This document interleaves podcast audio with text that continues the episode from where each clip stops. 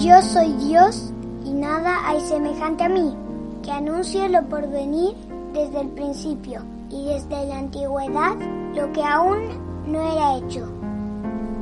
Isaías 46, 9. Muy buenos días queridos niños, ¿cómo están? Le damos la bienvenida a un nuevo día de meditación, pero no sin antes saludar nuevamente a algunos niños que se han contactado con nosotros y nos han escrito saludándonos. Esta vez es desde Argentina. Saludamos a la familia Cuello Barolín en Buenos Aires, a los niños Bautista, Ramiro, Maxi y Santino, quienes nos contaron un poco de su experiencia, de cómo conocieron al Señor. Así que bueno, les agradecemos y les mandamos un gran, gran abrazo. De la misma manera, a otros dos niñitos, Mirko y Yana, también de Buenos Aires, y a sus papás, por supuesto. Un gran saludo y gracias por escribirnos.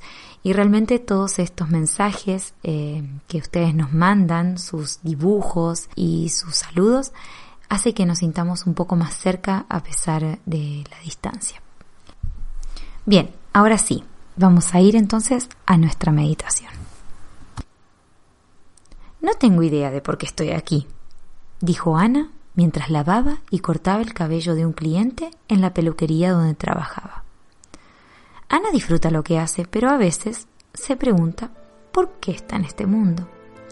¿Para qué estoy aquí? volvió a preguntar a su cliente.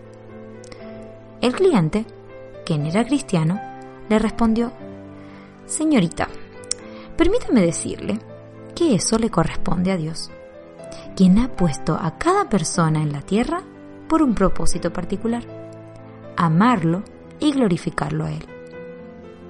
Pero ¿cómo es eso? ¿Cómo puedo hacerlo? respondió Ana con mucho interés, pero sin comprender del todo lo que estaba escuchando. Bueno, el primer paso es recibir a Jesús como su Señor y Salvador. Entonces así, con el Señor Jesús en su vida y corazón, tendrá una vida feliz, con el cielo como meta. Ana quedó pensativa, como procesando en su mente lo que su cliente le había explicado, y respondió, Mmm, sí, nunca había pensado en esa respuesta, y realmente jamás había pensado en la eternidad.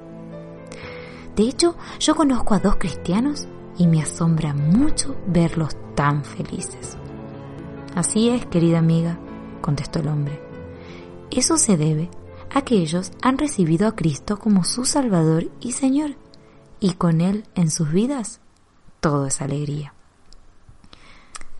Ana recibió algunos tratados evangelísticos de mano de este cristiano y prometió leerlos. A veces, los niños, niñas y adultos se hacen la misma pregunta. ¿Para qué estamos aquí y a dónde vamos al final de todo? Queridos niños, ¿alguna vez han pensado en cosas como esas? Bueno, si no lo han hecho, mediten por qué están aquí en este mundo y coméntenlo con sus papás. Una vez que hayan pensado, dense un tiempo para leer el siguiente versículo, pidiéndole al Señor que les muestre qué significa y cómo lo pueden aplicar en sus vidas. El versículo dice así, ¿no saben que no son de ustedes? Pues han sido comprados por precio. Por tanto, glorifiquen a Dios en su cuerpo. Primera Corintios 6, 19